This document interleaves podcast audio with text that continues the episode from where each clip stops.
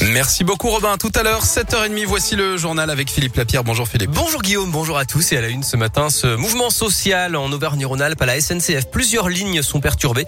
Lyon-Saint-André-le-Gaz, Villefranche-Lyon-Vienne, Perrache-Saint-Etienne ou encore Perrache-Rouen. Tous les détails sur radioscoop.com et votre appli Radioscoop. La fête des Lumières, c'est déjà fini à Lyon. Elle a attiré près de 2 millions de visiteurs cette année avec 31 œuvres exposées de mercredi à samedi. Notez que l'association étudiante Gaëlis a récolté 30 000 euros de don grâce au Lumignon du Cœur. Radioscoop est partenaire de la Fête des Lumières.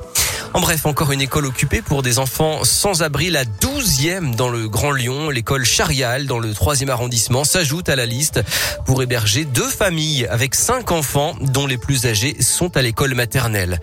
Ouverture d'un procès très attendu aux assises du Rhône aujourd'hui. Une mère de 41 ans est jugée pour le double infanticide de ses filles de 3 et 5 ans à la gendarmerie de Limonest il y a trois ans. Elle nie les faits. C'est reparti à Givor. Le maire sortant, Mohamed Boudjelaba, a réélu hier. La justice avait annulé son élection en 2020 pour des soupçons de pression sur des électeurs dans des bureaux de vote. Deux conducteurs de bus agressés ce week-end dans l'agglomération lyonnaise. L'un samedi, place Gabriel Péry à la Guillotière et un autre hier soir à Vénissieux selon le progrès. Un homme ivre l'a frappé à la tête avec une bouteille. Il a pris la fuite et une enquête est ouverte. En France, un double coup de pouce à partir d'aujourd'hui. Le versement du chèque énergie et de l'indemnité inflation. Deux aides de 100 euros net sans démarche à faire pour les bénéficiaires. Et puis l'épidémie de Covid, la limitation du brassage est renforcée dès aujourd'hui dans les cantines scolaires pour cette dernière semaine de cours. Selon le ministre de la Santé Olivier Véran, on est en train d'atteindre le pic de la cinquième vague et 400 enquêtes ont par ailleurs été ouvertes pour démanteler des réseaux de faux passes sanitaires. Un mot de sport avec du foot et la 18e journée de Ligue 1. Le match nul de Lyon à Lille 0-0 hier. Les Lyonnais sont 13e du classement à 8 points du podium. Chez les féminines, les Lyonnaises l'ont emporté 2-1 sur la pelouse du Paris FC. Elles restent leader du championnat. Et puis en Formule 1, le néerlandais Max Verstappen a été élu, a été sacré champion du monde après le dernier Grand Prix, celui d'Abu Dhabi, devant Lewis Hamilton.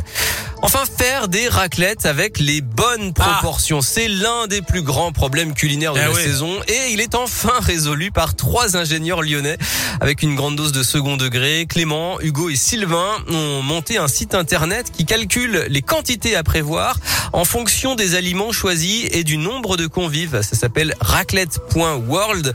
Le site est une satire de l'univers des startups, mais c'est aussi une initiative assez sérieuse pour ces trois amis qui en avaient marre de ne jamais trouver les bonnes proportions.